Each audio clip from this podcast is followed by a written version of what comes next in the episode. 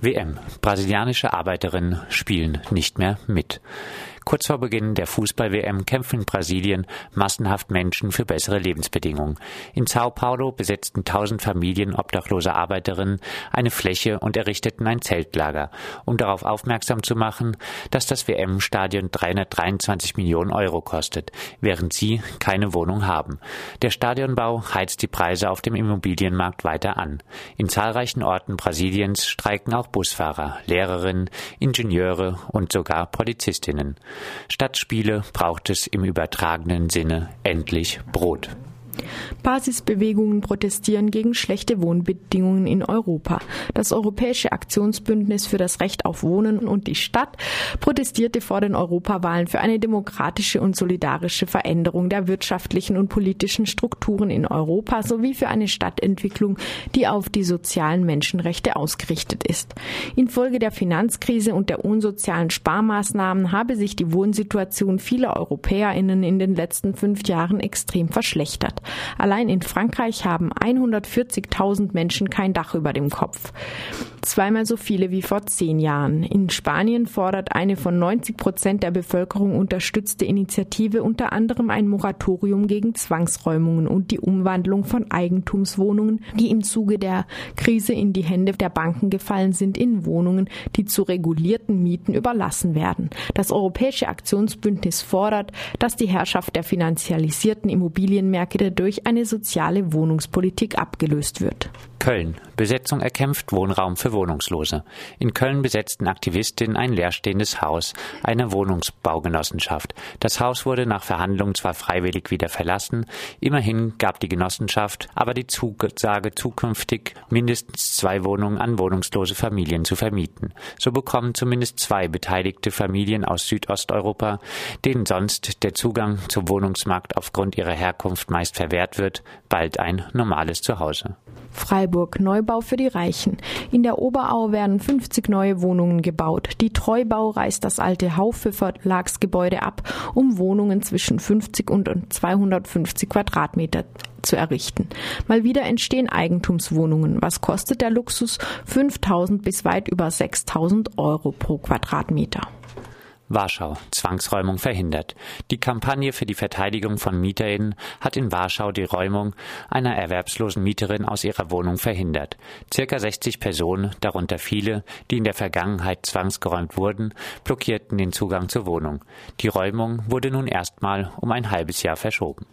Kündigung wegen angeblichen Eigenbedarfs nach 26 Jahren. In Berlin wurde eine Mieterin nach 26 Jahren aus ihrer Wohnung geschmissen.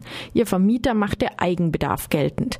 Der Chefarzt will ab und zu seine Tochter aus einer ehemaligen Beziehung besuchen können und erhebt deshalb Anspruch auf die Wohnung. Dem Berliner Landgericht reichte das als rechtmäßiger Eigenbedarf aus. Eine eingelegte Verfassungsbeschwerde wurde nicht zur Entscheidung angenommen. Freiburg. Besetzte Gartenstraße 19 wieder offen. Das kleine, seit vier Jahren besetzte Häuschen in der Gartenstraße 19 in der Innenstadt ist wieder offen. Es beherbergt einen Infoladen, ein Umsonstladen, in dem es kostenlose Klamotten für alle gibt, eine Selbsthilfe-Fahrradwerkstatt im Hinterhaus und auch einen Lebensmittelverteilpunkt, an dem es kostenloses Essbares zum Mitnehmen gibt. Es soll täglich mindestens von 12 bis 16 Uhr offen sein. Die Gruppe Bunte Menschen möchte möchte ein besetztes Haus für alle schaffen. Freiburg. Mobilität wird noch teurer. Zum 1. August steigen im Regio-Verkehrsverbund Freiburg mal wieder die Preise. Die übertragbare Regiokarte wird zum Beispiel um einen Euro teurer und kostet dann 52,50 Euro. Ein Sozialticket oder gar kostenloser öffentlicher Nahverkehr, um allen das Grundrecht auf Mobilität zu ermöglichen, sind weiterhin nicht in Sicht. Wirtschaft profitiert von wachsender Ungleichheit. Am wachsenden Wohlstand in Deutschland haben immer weniger Menschen teil, so das Ergebnis eines Gutachtens des Paritätischen Gesamtverbandes. Die Profite der Wirtschaft basieren also zu einem guten Teil auf der Ausnutzung der immer weiter zunehmenden prekären Beschäftigungsverhältnisse. Die Armutsquote hat mit 15,2 Prozent einen Höchststand erreicht. Dem steht ein Höchststand an privaten Vermögen entgegen. Die politische Passivität, erklärte Rolf Rosenbrock, Vorsitzender des Gesamtverbandes, grenze an sozialpolitische Ignoranz. Das Gutachten des Paritätischen Gesamtverbandes soll nun jährlich erscheinen und versteht sich als Gegengewicht zum ideologischen Bericht der sogenannten Wirtschaftsweisen. Hamburg Steuergelder kassieren und Häuser verfallen lassen. In Hamburg St. Pauli werden derzeit die berühmten Esso-Häuser abgerissen. Nachdem die Instandsetzung von der bayerischen Hausbau sträflich vernachlässigt wurde, war die Bausubstanz nicht mehr zu retten. Die Häuser drohten einzustürzen, die BewohnerInnen mussten ihre Wohnungen verlassen. Die bayerische Hausbau gehört zur Schörkuber Gruppe. Diese bekam für das Luxusprojekt Elbphilharmonie 129 Millionen Euro Steuergelder. Freiburg. Endlich Perspektive für Sand im Getriebe? Nach der Beschlagnahme der Wohnungen der Wagengruppe Sand im Getriebe hat es zahlreiche Aktionen für eine Herausgabe der Wagen gegeben.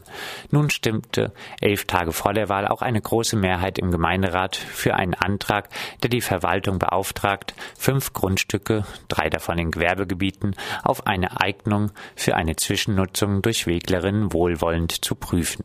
Auch die Herausgabe der Wagen durch das Ordnungsamt forderte eine große Gemeinderatsmehrheit. Ob Freiburg nun aber wirklich etwas liberaler im Umgang mit Weglerinnen wird?